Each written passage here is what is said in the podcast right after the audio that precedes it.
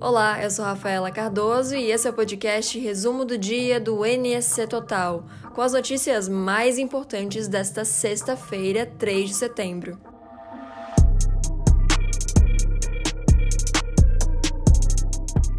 Nós estamos ah, avaliando todos os retornos e as necessidades de todos os setores, inclusive de lazer, de casas noturnas, de espetáculos, shows e também do segmento esportivo. Santa Catarina pode liberar o público nos estádios a partir de outubro. A previsão foi feita pelo secretário de Estado da Saúde, André Mota Ribeiro, nesta sexta. Segundo o secretário, as próximas semanas serão importantes para a avaliação de como a variante Delta vai impactar a população catarinense. A entrevista você confere no NSC Total. Na quinta-feira, nós noticiamos aqui um caso de uma pequena fábrica de objetos nazistas que foi descoberta em Timbó, no Médio Vale do Itajaí. Bom, a atualização é de que o dono tende a ser enquadrado na Lei de Combate ao Racismo.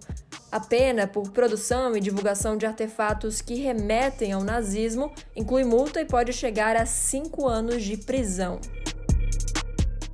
Uma casa de repouso para idosos de Cunhaporã, no oeste do estado, foi interditada pela Justiça depois que o Ministério Público de Santa Catarina verificou supostas situações de maus tratos e negligência, como banho frio, violência e falta de alimentos.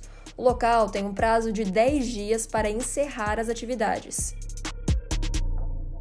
E mais um caso de briga por uso de máscara. A confusão acabou mal no bairro Ingleses, em Florianópolis, na quinta-feira. Segundo a polícia militar, um pai tentou entrar sem a máscara em uma creche e foi barrado pelo vigia da unidade. Os dois acabaram discutindo e o pai teria sido agredido com um pedaço de madeira pelo vigilante.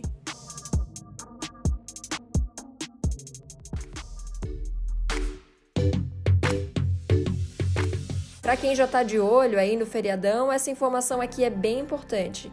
Santa Catarina tem risco de temporais com raios e granizo no fim de semana. De acordo com a Defesa Civil, em nove regiões a maior chance de chuva. Você confere os detalhes sobre a previsão lá no NSC Total. Ainda falando em feriado, Florianópolis e Balneário Camboriú estão entre os cinco destinos mais procurados no sul do país por turistas que vão viajar de ônibus no feriadão de 7 de setembro. O levantamento foi feito por uma plataforma de venda online de passagens rodoviárias e levou em conta somente as viagens com saída nesta sexta. A lista está disponível no nosso site.